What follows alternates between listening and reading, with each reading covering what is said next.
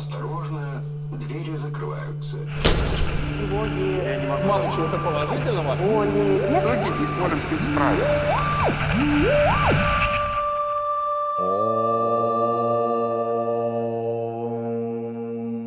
Йога в большом городе. Подкаст про йогу и людей в ней. Привет, я Катя. Этот выпуск про йогу и семью я записывала в течение года. Разным своим гостям я задавала два вопроса. Как практика йоги влияет на их отношения, на их семью и как их семья или их отношения влияют на практику йоги. Конечно, у нас нет возможности прожить какую-то параллельную жизнь, где мы можем сравнить э, жизнь с практикой йоги и жизнь без практики йоги, чтобы сделать вывод о том, как одно влияет на другое. Но тем не менее, мы все, э, скорее всего, не с самых пеленок э, практикуем, поэтому мы можем сравнить и посмотреть вообще на то, как наши взаимоотношения с нашими партнерами, с нашими близкими меняются в процессе нашей практики. В этот выпуск я пригласила очень разных людей. Это просто практики, это просто преподаватели и практики йоги. На мой взгляд, получилось довольно интересно, есть чему поучиться, есть чем вдохновиться. Истории, правда, очень-очень интересные. Я желаю вам приятного прослушивания. И первая моя гостья — это очень близкий для меня человек, э, моя подруга и мой партнер по проекту «Йога близко». Это Анжелика. Анжелика не так давно стала мамой, хотя, по моим ощущениям, Тимур с нами был всегда. А, и мы поговорили с Ликой о том, как практика влияет на ее семью и как ее семья, особенно ребенок, влияет на практику. А, мне кажется, кейс Лики очень интересный, очень необычный. И послушайте, как ее ребенок помогает, наоборот, делать практику более регулярной. Привет, Лика. Привет, Катя. Мне кажется, в этой теме я не могла не задать эти вопросы тебе, про йогу и семью. Их будет всего два. Ты как молодая мать, наверное, точно сможешь об этом что-то сказать. Ну и в целом, йога была в твоей жизни и до семейной жизни, и во время семейной жизни, и после появления да. Тимура. Как ты думаешь, влияет ли практика йоги на отношения, на семью? Я думаю, что очень влияет. Во всяком случае, в, моей истории очень влияет, потому что она влияет на меня очень сильно. И это прям сильно заметно. Если я долго не практикую, я становлюсь таким довольно человеком неприятным. И в семье я тоже становлюсь неприятным, соответственно. Вот. И смотря, наверное, как, насколько человек погружен в практику йоги, если человек ездит на ретриты, ездит к учителю в Индию, посещает какие-то семинары в большом количестве, то это естественным образом затрагивает всю семью. У меня такого нет, к сожалению, пока. Поэтому э, в этом плане э, мое семейство не страдает таким образом. Мое внимание все-таки больше уделяется семье, чем вот этим поездкам, каким-то ретритам. Пока. Семья влияет на практику йоги?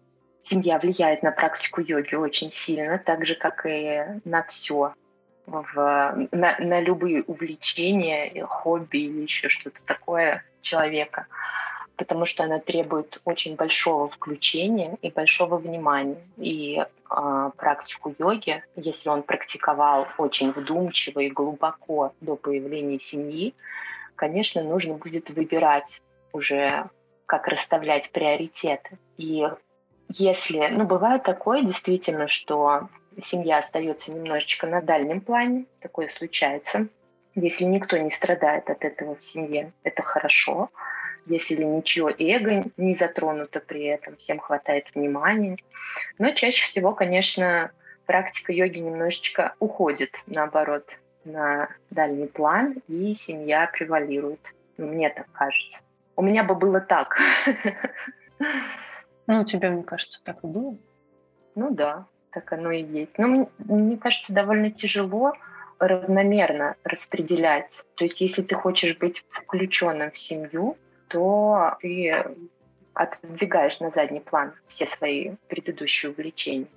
Даже, даже с учетом погружения моего в практику йоги, да, а, все равно она отошла на дальний план, и семья вышла на передний план. Тем более с появлением ребенка, конечно, тут уже совсем другая история. Ну, многие говорят о том, что ребенок и появление ребенка это своя особенная практика, какой-то вид, ну, вид да. практики особенный.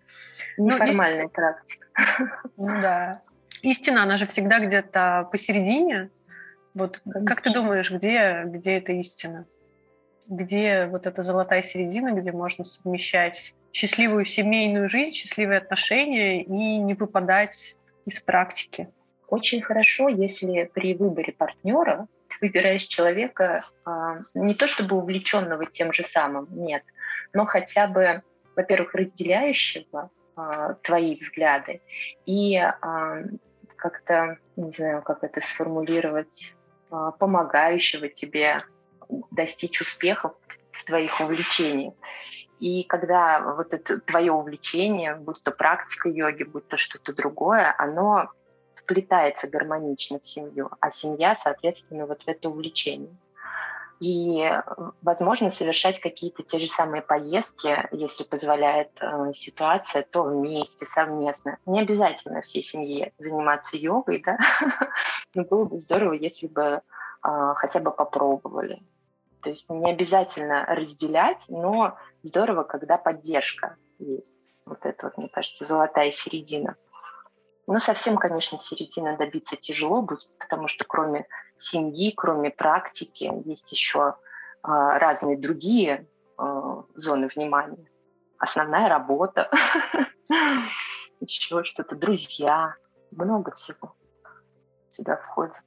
Но я могу сказать, что с появлением ребенка в моей жизни практики стало значительно больше, даже формально на коврике.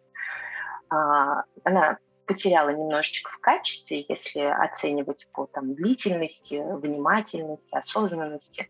Но э, сейчас я практикую практически каждый день от безысходности. Вот это, кстати, очень интересно. Поделись этим лайфхаком, потому что у тебя есть очень прикольное э, в этом плане объяснение, почему ты сейчас реально делаешь практику асан на коврике каждый день. Ну, во-первых, у меня очень классный стимул а, – это ощущение дискомфорта в теле. У меня есть некоторые проблемы с э, левым плечом, левой трапецией, и ребенок их усилил, потому что он постоянно висел на левой руке, когда я делала бытовые какие-то дела правой. Соответственно, а, дискомфорт – то, что заставляет нас, да, это наш самый главный мотиватор, заставляет нас двигаться. А второй очень хороший мотиватор – это сам Тимур и его ранние подъемы и большое количество времени, которое я провожу с ним. И, например, если он вставал в 6.30, а выходили мы гулять в 10.30, нужно было чем-то занять вот эти 4 часа, ну, хорошо, там час мы по поели, отмыли кухню от того, как мы поели. мы поиграли, мы еще час поиграли, ну, еще час остается, что делать-то? Я как-то заметила, что если я занята какими-то своими делами, Тимур становится тоже очень занят. И вот я начала заниматься йогой, и он начал вокруг меня сначала, он там ползал на животе кое-как, как-то игрушки переставлял, потом начал ползать уже из комнаты в кухню, потом начал бегать, и сейчас он прям старается э, в какие-то моменты взаимодействовать со мной. Это очень смешно и мило. Но все равно он зачастую больше занят своими какими-то делами. И сейчас он меня, конечно, начинает копировать. Это э, становится моим третьим мотиватором, потому что, мне кажется, если мы хотим, чтобы наши дети много двигались, мы, конечно, в первую очередь должны своим э, примером показывать им это. Вот и все. все просто. Ну да, просто не, не все, возможно, видят эту возможность в том, что да. действительно у тебя есть большое количество времени до выхода, да, там запланированного на прогулку или там по каким-то делам, и многие сидят, страдают, э, залипают в инстаграмах. Тут еще надо просто, наверное, иметь определенную силу воли, отложить телефон и пойти на коврик. Но как том, вариант... в какой-то момент ребенок начинает отбирать у тебя телефон и ты уже не можешь залипать в Инстаграме, и проще пойти на коврик. Так что да, а, берите на заметку, кому это может быть актуальным. С учетом того, что ребенок уже через какое-то время уже сможет сам чем-то заниматься, принести швабру, например, сегодня я видела. Да. Поднести вокруг матери иголки. Окей. Спасибо тебе. Спасибо. Следующая моя гостья — это Анна Весна. Весну я поймала в конце ноября, начале декабря в Петербурге. маленький спойлер, следующий выпуск будет с участием Анны. И мы поговорили, конечно же, тоже про семью и про то, как она влияет на практику и как практика влияет на семейные взаимоотношения.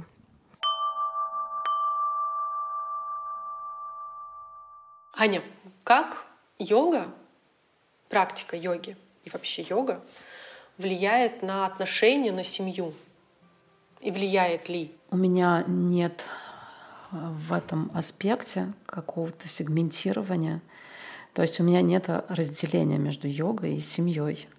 Поэтому я не могу сказать, что йога влияет на семью или семья влияет на йогу. Просто йога — это определяющая какая-то характеристика, и все есть йога.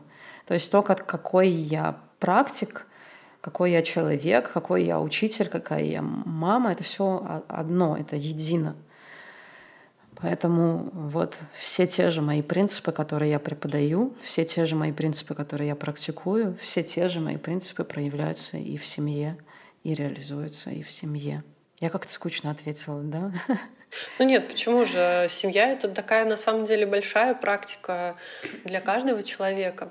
Но, может быть, это вот как из разряда, да, поставили штамп в паспорте, есть ли какая-то разница? Mm-hmm. Есть ли какая-то разница, да, там, например, это к вопросу уже, наверное, как семья влияет на практику, есть ли, ну, была ли разница там в практике там, до появления э, Петры или после уже ее появления? В практике асан? Ну, в практике вообще йоги, да. Ну, там, в практике физической практики, ну, вот, физическом проявлении в том числе, потому что это ну, многих тоже беспокоит. Окей, в физическом аспекте, конечно, была разница, и у меня каждый день разница в физическом аспекте. Я же каждый день на коврик прохожу новое.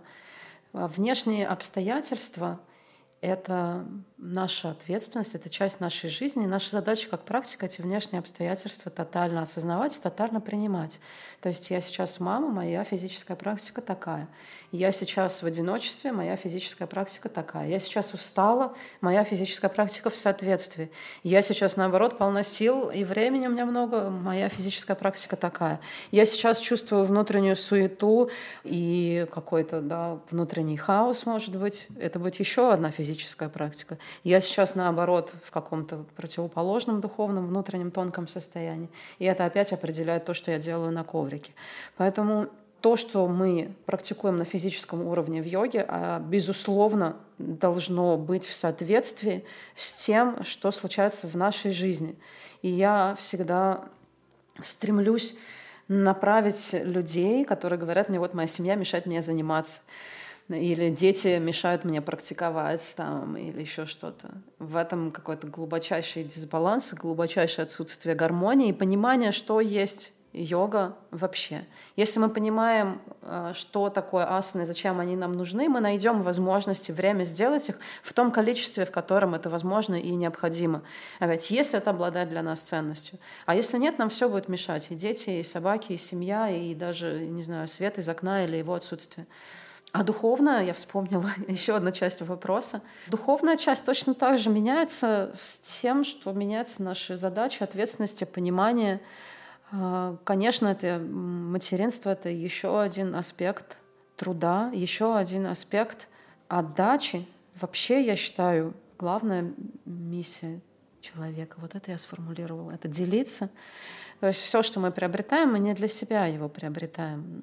И все, что в нас есть, мы должны передать дальше тем, конечно, кому оно надо. Не, не то, что на каждого встречного на улице как-то ну, это навешивать, но вот вся та любовь, которая во мне есть, она приумножается тем, что я ею делюсь с близкими. Знания, которые во мне есть, приумножаются, когда я делюсь ими с учениками. Поэтому то, что у меня есть такая семья волшебная — это еще один способ практиковать и любить, и еще один способ делиться. Мне кажется, волшебная семья это еще какая-то э, подарок от кармы. Это на правда. самом деле. С такой поддержкой. Вот, я должна сказать, что моя семья поддерживает меня во всех аспектах. А, Мой муж делает все, чтобы я только могла преподавать, чтобы я только могла вот, делиться, трудиться. И это бесконечное счастье на меня, для меня и награда за все те мои смелые шаги, которые я так много предпринимала в своей жизни. И это очень-очень классно. Ну, это вселяет в такую надежду Да. и веру, что все, все будет хорошо. Еще одна участница этого выпуска — это Ира Шиляева. Ира тоже не так давно стала мамой прекрасной дочки, прекрасной Саши. С Ирой мы поговорили про то, как семья, отношения, ребенок влияют не просто на физическую практику асан, но и на йогу как на духовную практику. А, Получилось довольно вдохновляюще, довольно интересно. Как практика влияет на отношения? Ну вот в твоей жизни тоже, да, практика появилась, опять же, не сразу. И поменяла ли она твои отношения с людьми, с партнером? безусловно, поменяла. В любом случае практика влияет на изменение мировоззрения.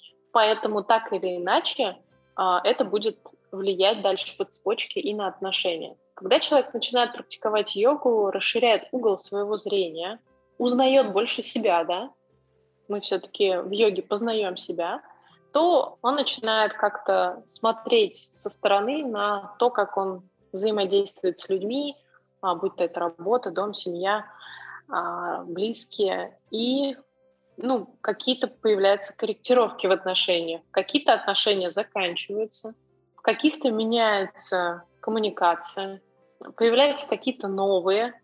И, Безусловно, практика влияет. На отношения в семье, например, на отношения с партнером, с мужем, да, в моем случае, практика пошла только на пользу. Тут как бы, я знаю, что бывает такое, что, например, партнер не поддерживает, да, а, такие интересы. У меня нет такого опыта, тут ничего не могу сказать. Поэтому, ну, в моем случае это было на пользу. А влияет ли семья на практику, а особенно появление детей и вот этот вид отношений особенный? Второй раз скажу, что безусловно. Особенно появление детей. А, Вот с партнером, ну, как бы с му- с мужем, да, мы давно в браке, никогда у нас не было каких-то трений по поводу практики, и мой муж всегда поддерживает меня в моих интересах. Поэтому это как-то на практике не отражалось. То есть у меня было свое время для личной практики, я ее практиковала. У меня было всегда... Ну, вообще вся моя жизнь строится вокруг йоги, поэтому, в общем-то, это как-то было обыденно и вариант нормы. А вот появление детей вносит корректировку в виде того, что ты уже понимаешь, что практика, а, практика выходит на новый уровень, вот так скажем. Ты уже не просто можешь выделить себе в течение дня час, посидеть, поговорить с Шивой, помедитировать, поработать над какими-то там, поразвивать свои волевые усилия и прочее. Все, нет времени больше на личную практику. Может быть, у кого-то она есть, конечно, оно есть. Да, у кого- кому-то удается выделить час, там, не знаю, у кого-то есть возможность ребенка с кем-то оставить. У меня нет этой возможности на личную практику, поэтому материнство — это моя духовная практика. Я не знаю, как у других, я буду рассказывать, ну, делюсь только своим опытом, да, что это, это, это было для меня очень шокирующим. Это было для меня сложным, что теперь у меня нет личной практики, вот той, которая она была, в том виде, в котором я ее делала. И мне нужно было взять, осмыслить, осознать, что мое материнство и есть моя духовная практика сейчас. И она не один час в день за разговорами с Шивой, она 24 на 7 происходит. И это непросто. Так что... Но она никуда не ушла. То есть у меня был такой момент, что мне казалось, что я как будто бы предала йогу, что ли.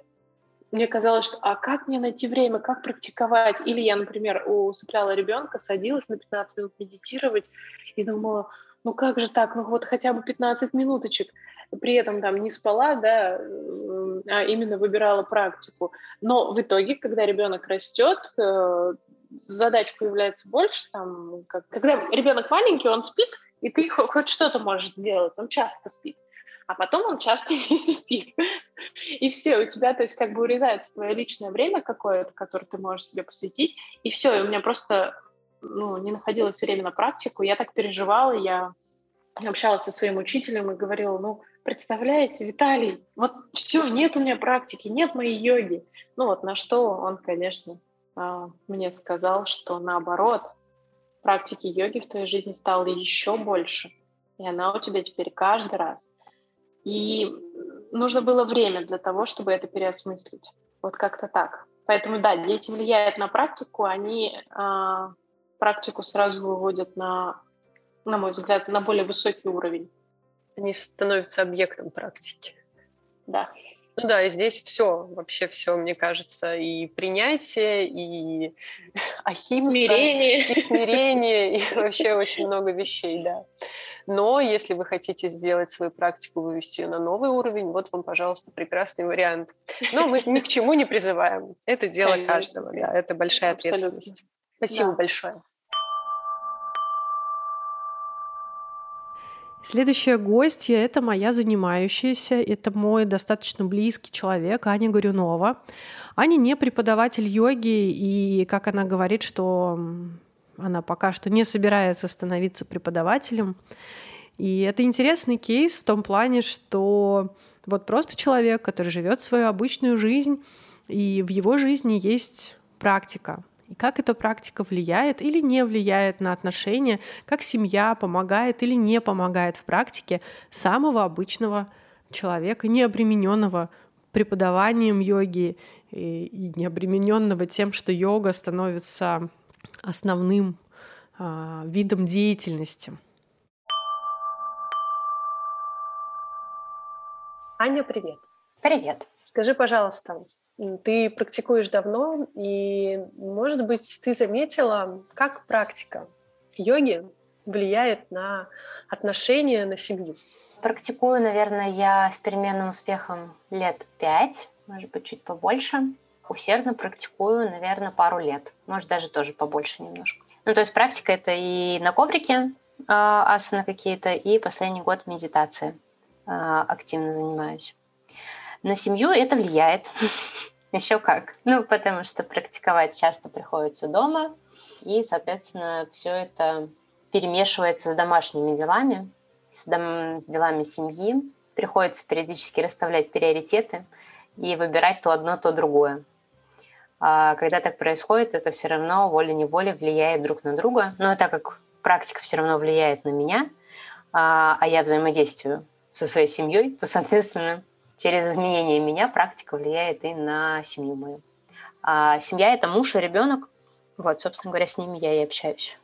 А как-то поменялись э, ну, твои взаимоотношения со своими домочадцами с э, периодом вот такой активной, глубокой практики? Да, им пришлось отчасти смириться с тем, что я научилась отстаивать свои границы для того, чтобы найти время на практику. И они теперь понимают, что если я становлюсь на коврик, то они уважают меня, стараются уважать меня и то время, которое я трачу на практику, и как-то меня не беспокоит. Ну и в то же самое время какие-то длительные поездки на выходные или в йога-туры э, тоже принимают, не, не ругаясь на меня ребенок пытается периодически более активно участвовать в этом. Ему интересно становится, чем я занимаюсь. Периодически находится рядышком со мной, повторяет что-то, но не сильно активно. Вот. А так как практика на меня влияет успокоительно, то я думаю, что я в отношении с семьей стала более спокойна, сдержана и более терпеливая. Воспитывается терпение, собственно говоря, как и в йоге терпение, так и в семье. Терпение, мне кажется, одно из самых главных качеств. Шива терпел и нам велел. Да, примерно так. Ну, как без этого? Вот, Слушай, поэтому... у меня есть еще второй вопрос. Как семья влияет на практику? Но ты уже немножечко ответила, как твоя семья в конкретном случае влияет на твою практику. Ну да, они тоже же в этом во всем участвуют. Э, периодически вмешиваются, иногда поддерживают, но чаще поддерживают, чем вмешиваются.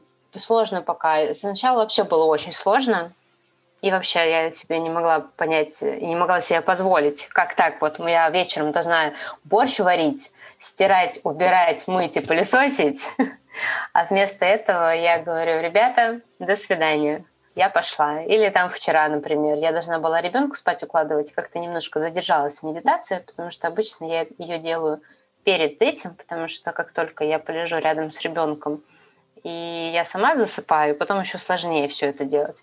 А вчера что-то не успела. И вот, собственно говоря, я его отправила спать одного, самостоятельно. И сама заперлась в комнате в соседней на 20 минут.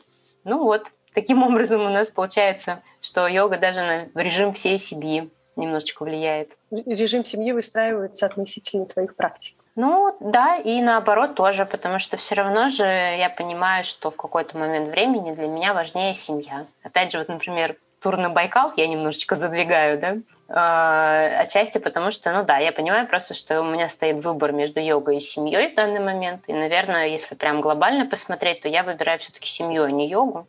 В, возможно, там по традициям было бы сделать правильно наоборот и, и уйти от семьи куда-нибудь практиковать. Ну, если прям совсем серьезно к этому относиться. Но мы же все в социуме находимся. Поэтому, да, глобально, если посмотреть, то да. Но в каждый момент времени, если есть возможность, то я, конечно, выбираю йогу.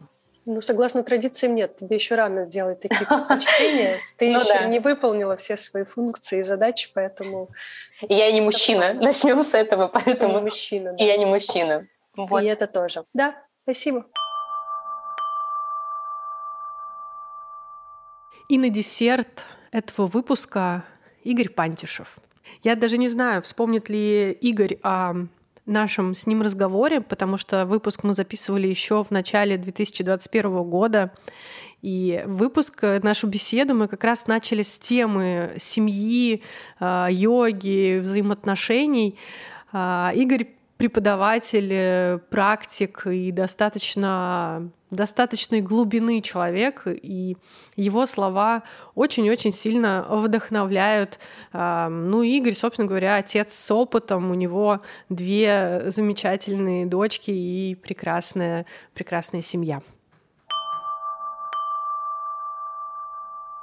Есть э, интересный момент, что поначалу, естественно, практика семья – это вообще ломка всей дисциплины. То есть ты никогда себе специально такого не придумаешь. Допустим, ты заканчиваешь свою практику, пусть она, допустим, там медитативная, созерцательная, да, то есть ты ее заканчиваешь перед сном Э, где-нибудь там в 12 час ночи, ложишься спать, а в 3 часа ночи ребенок такой, что-то я тут решил зубы себе выращивать, да, и как бы, и ему все равно на то, что ты лег в час, и тебе, чтобы на следующий день выполнять свои обязательства, обязанности, тебе нужно поспать 7 часов. То есть никого это не волнует. До детей я мог, допустим, вот сделать свою практику и четко поставить себе будильник через 8 часов, и 8 часов спать без вообще без сновидений.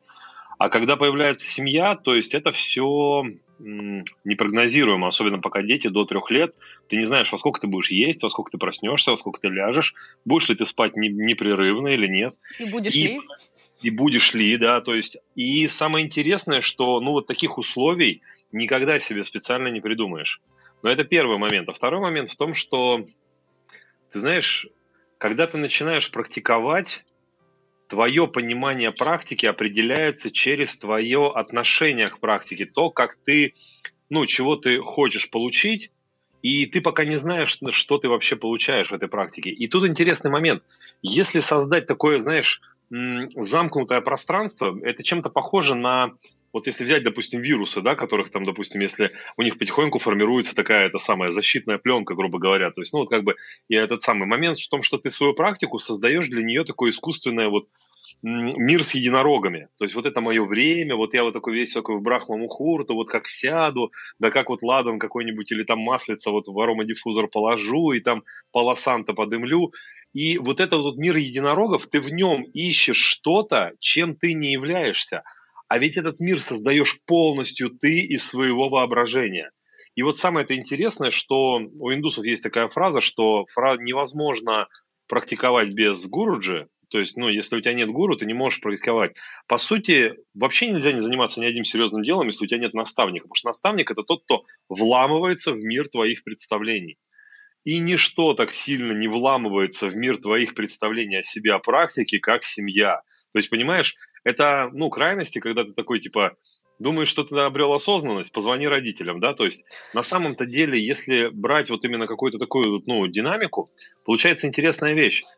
Ты действительно начинаешь замечать, что у тебя, допустим, меняется отношение, восприятие к тишине, к незнакомым людям, к каким-то ситуациям, к каким-то интерпретациям в голове. И вдруг в какой-то момент ты понимаешь, что это все не коснулось более близкой зоны, что ты также, допустим, также относишься к своим родственникам, к своим друзьям, как и раньше относился. Ты можешь это заметить, и ты можешь потихонечку это влияние отметить и на близком кругу. Но, собственно говоря, чтобы это произошло, надо, чтобы это было необходимо, а сам ты этого никогда не захочешь. То есть что мы пытаемся сделать? Мы пытаемся сделать практику стерильной. То есть мы пытаемся одеть удобные лосины, взять удобные коврики, сделать все удобно, хорошо, так, чтобы это соответствовало нашим представлениям о практике.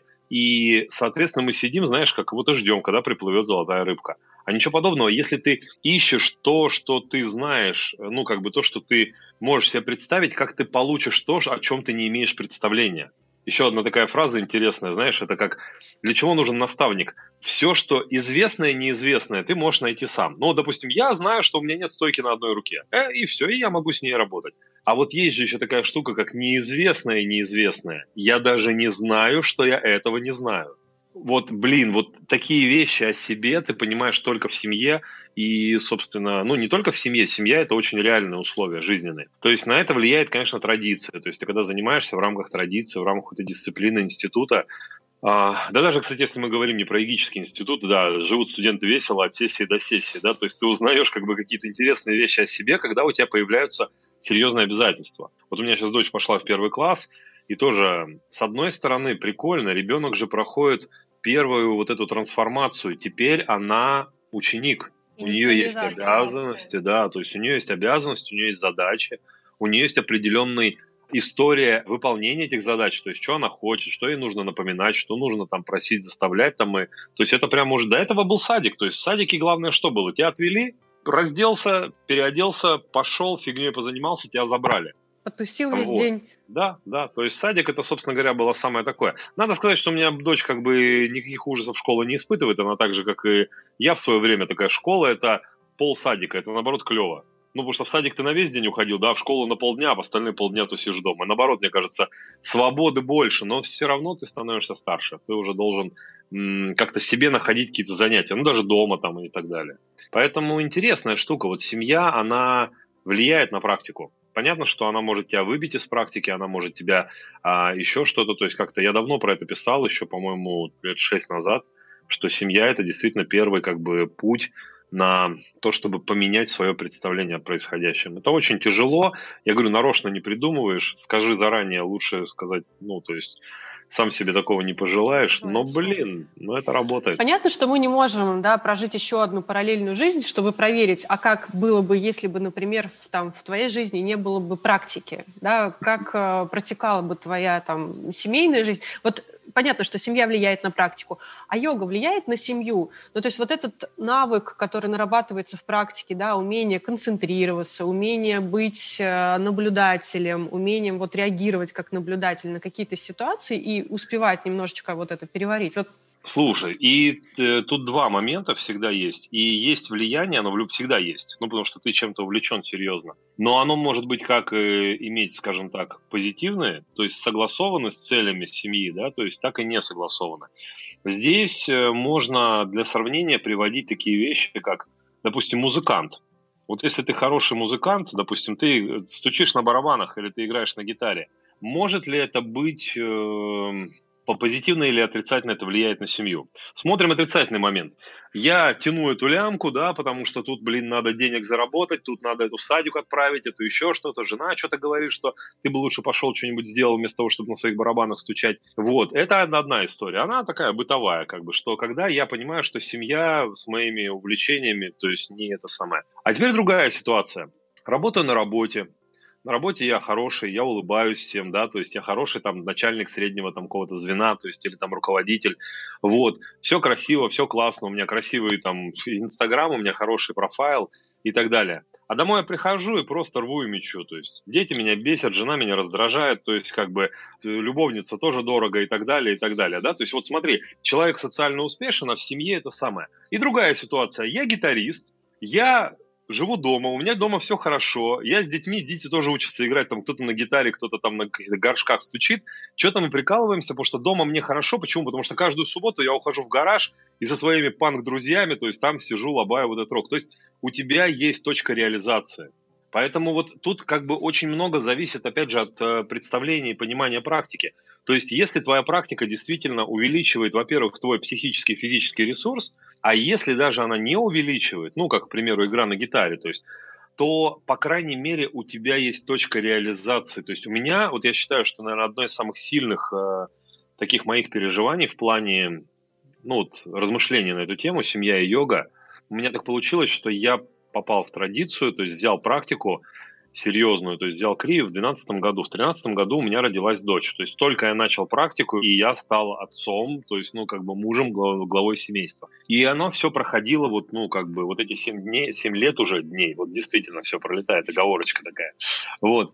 7 лет эти пролетели, и ты знаешь, с одной стороны, я могу сказать, что да я за 7 лет мог таких, типа, ну, как бы вершин практики добраться, если бы не надо было тратиться на то, чтобы просыпаться в 3 часа ночи, делать там бутылочку со смесью, кормить ребенка там или еще что-то такое. И если бы я высыпался, а с другой стороны, я понимаю, что если бы не практика, я бы, ну, я бы в какой-то момент, знаешь, бы словил вот этот вот, как он называется, я даже не знаю, честно говоря, когда вот в 33-34 года кризис, кризис среднего возраста, то есть потеря ценности потеря смысла. А у меня никогда не было потери смысла, потому что мне как можно потерять смысл, если ты не справляешься с теми задачами, которых у тебя вокруг много, и они на тебя не давят, ведь чем интересна практика или искусство, оно не давит на тебя социально. То есть, когда ты не реализован, допустим, в, эм, ну, то есть в заработке денег, ну, то есть зарабатываешь меньше, чем хочешь. Когда ты не реализован, допустим, дома, то есть, ну, допустим, ты не выполняешь какие-то функции, ну, так, как тебе бы хотелось. Пусть даже не берем не критично, а там вот там полочку не можешь прибить полгода. Вечная претензия, да, то есть как бы это одно. Это все бытовые какие-то вещи, то есть есть какие-то моменты, но если можешь в чем-то реализоваться, ты оттуда черпаешь вот эту силу и смысл. Поэтому для меня всегда было очень здорово. Я понимал, что, вот знаешь, когда общаюсь с друзьями, со школьными друзьями, и вот сейчас смотришь, у кого-то тоже двое, трое, у кого-то один ребенок, сидишь, разговариваешь, там летом у меня у старшего был день рождения, и полный дом детей, и мои друзья, которые вот, ну, собственно говоря, как мы сами тут недавно детьми-то были, в общем-то, и общаюсь, разговариваю, понимаю, что нету вот этой точки, то есть есть какие-то базовые, давай съездим на Алтай летом, да, то есть там еще какие-то, то есть ну какие-то базовые такие вещи, но нет какой-то сложного, глубокого искусства, которое бы спасало. У кого-то. У кого-то есть. То есть кто-то реально любит как бы... Э, кто-то музыкой занимается. Кто-то занимается там, там художеством каким-то, еще что-то. Я занимаюсь практикой. И, кстати, вот эта штука на злобу дня, да, когда начался карантин, когда поменялся уклад жизни, и это повлияло на все. Ну, просто вообще на все, потому что даже если тебя это не коснулось, даже если ты от этого стал зарабатывать больше, вот я пересел в онлайн и, в общем-то, вернулся с Индии, для меня ничего не поменялось. Ну, прям вообще, вот мне повезло, просадки не было никакой, я просто начал очень много работать, как бы, у меня просто вместо зала теперь вот эта комната, и вместо кофейни кухня. Ну, вот все, что поменялось в моей жизни. Тем не менее, это все равно сильно повлияло. А на практику это не может повлиять. Я думаю, что на какого-нибудь там музыканта или художника, который вот, ну, занимается именно творчеством, просто творчеством, тоже не повлияло. Ты как бы как учился, как развивал навык, так и развивал. Друзья, я, в общем-то, тоже считаю, что практика оказывает влияние на многие сферы нашей жизни одним простым способом. В практике меняемся мы. А поскольку мы находимся в семье, а, семья — это система, и когда начинает меняться один элемент системы, то постепенно, постепенно начинает изменяться вся, вся наша семейная структура, наша семейная система, наши взаимодействия, наши отношения наши связи. Поэтому, конечно, практика йоги, медитации, любой вид деятельности, которым мы становимся увлеченными, и любой путь, который мы выбираем, он оказывает влияние на наши семьи, на наши отношения, на наших партнеров через нас самих. Ну и, конечно, практиковать, когда ты один, свободен, распоряжаешься своей жизнью так, как тебе захочется, э, тогда на практику особо и нечему влиять, кроме тебя самого. Но когда у тебя появляются обязательства, определенные условия, где ты оказываешься не один, где у тебя есть партнер, где у тебя есть дети, то, конечно же, вся эта система тоже начинает влиять на тебя. И в этом плане практика может стать очень хорошей поддержкой, очень хорошей опорой для каждого из нас. А, ну и давайте не забывать, что наши отношения — это и есть практика. Мы, э, в общем-то, и практикуем, наверное, для того, чтобы качество нашей жизни улучшалось, чтобы мы становились добрее, э, мудрее, чтобы в мире появлялось больше любви. И вместе с этим, с этими словами я хочу поздравить вас с Новым годом. А, я хочу вам пожелать вдохновения, я хочу пожелать вам практики и устойчивости на пути вашей практики. Спасибо вам, что на протяжении этого года вы слушали подкаст э, и всячески его поддерживали. И мы скоро с вами услышимся.